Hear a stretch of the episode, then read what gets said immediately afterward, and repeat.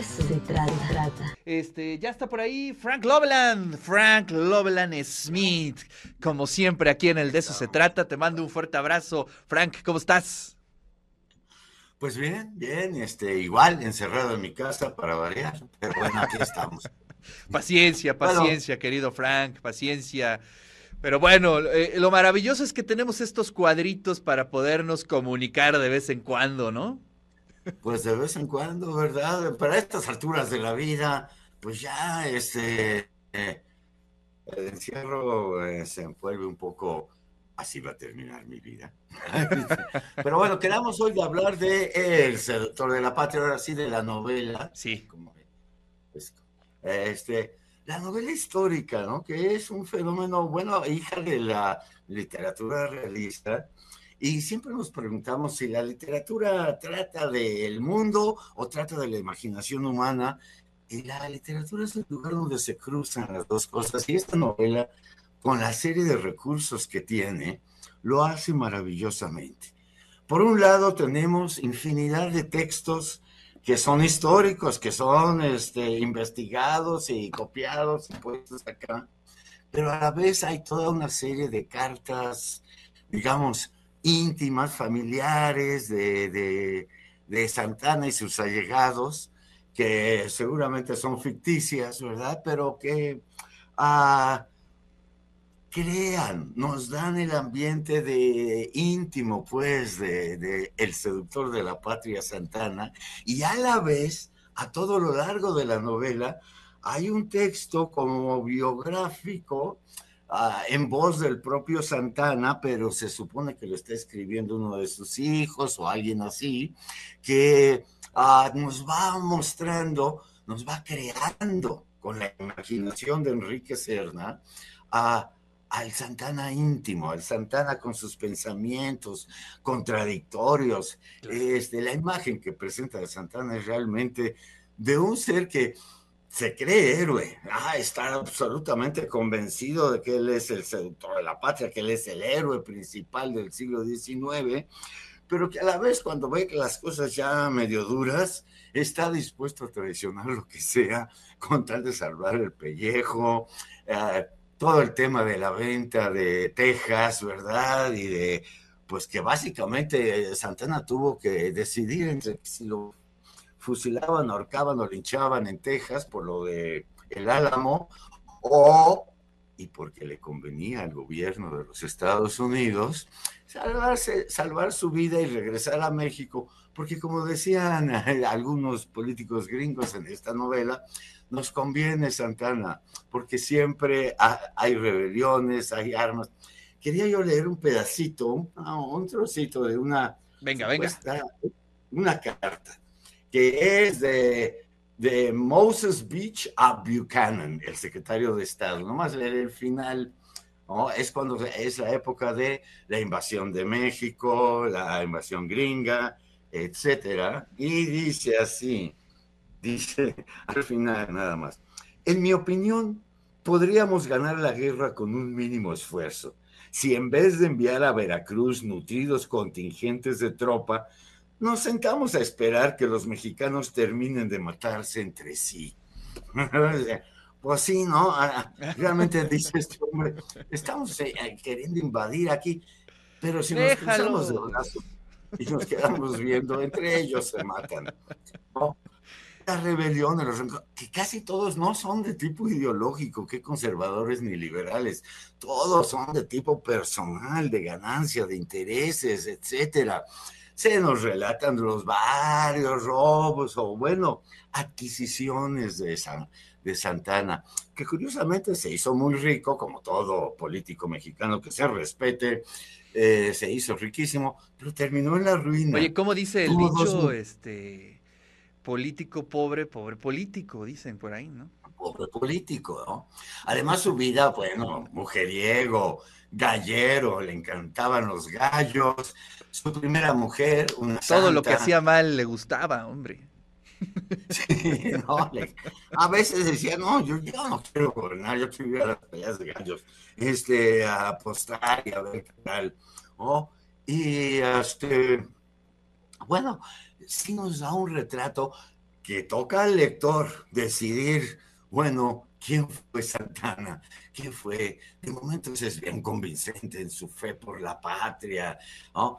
Ah, pero sí se nos dice que no olvidemos que él empezó luchando contra los insurgentes, ¿no? Contra la guerra de independencia, que también nos recuerda que, que no hubo independencia real en México.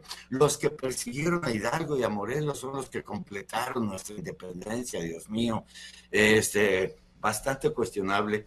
Y también me gustaría leer nada más brevemente el final de la novela porque es un poco, probablemente el lector de, eh, se confunda, diga, bueno, fue un héroe, fue un maldito. Creo que si leemos correctamente la novela empezamos a ver que realmente era un maldito muy humano, muy, se perdonaba todo. No, cuando decía, bueno, es que tuve que hacer esto, tuve que vender, tuve que... Oh, siempre dice, bueno, es que es mejor.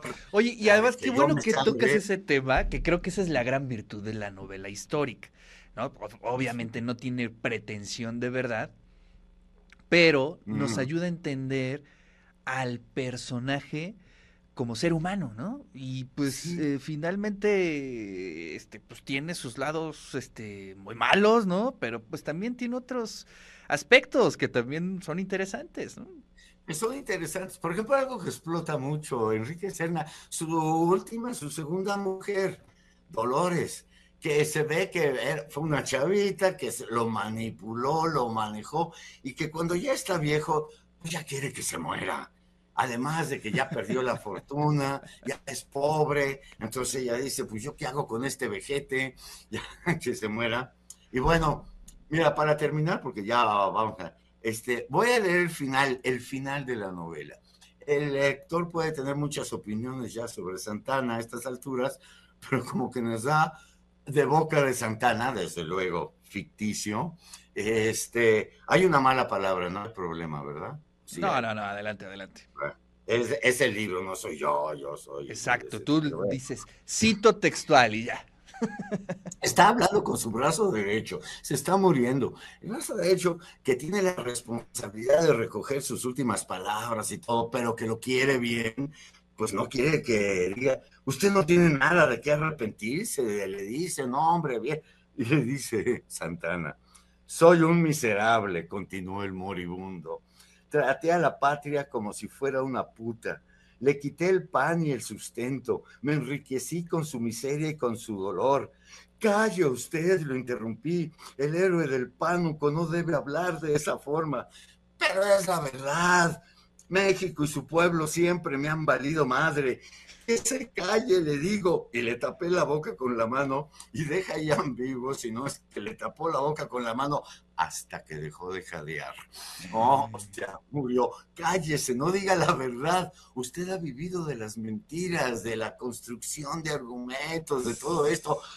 No, o sea, a la hora del morirse no diga, pues la verdad me valió gorro, todo, todo.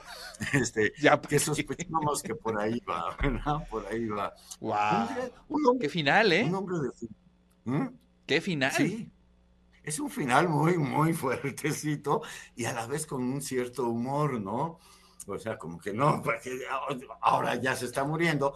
Oye, como casi todo lo que nos pasa a nivel histórico, ¿no? todo resulta ser una tragicomedia una tragicomedia. Y eso es algo que desde luego ya lo había mencionado alguna vez, que nos duele cuando leemos novelas históricas. Esto es el siglo XIX, hace 140 años, etcétera, y decimos cuando la leemos, hijo, todo sigue igual.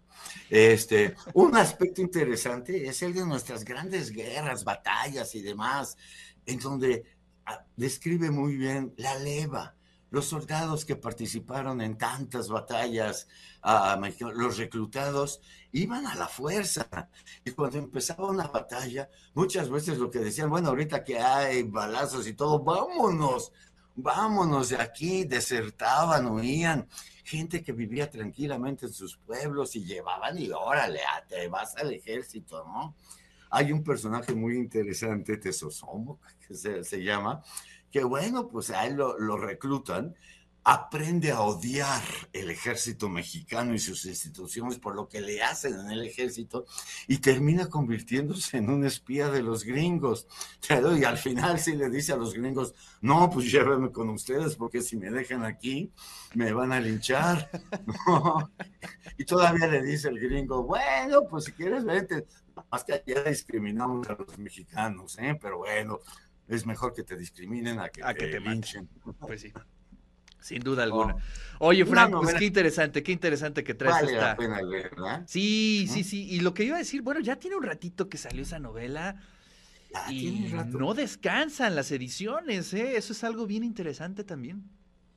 O sea que al lector mexicano nos interesa conocer opiniones sobre nuestra historia y sobre todo sobre un personaje como Santana, que de alguna manera es emblemático de la política mexicana no, di lo que te convenga, construye la historia como mejor quedes. Y por eso me, me, llamó la atención, me gusta mucho ese final, que parece que empieza a decir la verdad. No, no, no, no, cállese, cállese, este, por favor. Y seguimos con una historia igual. Los políticos pueden decir lo que quieran, pero que no digan la verdad. Por... No, no, no, no. Este, mejor que se Frank, muchísimas gracias. Te mando un fuerte abrazo y bueno, pues así llegamos al final de este programa.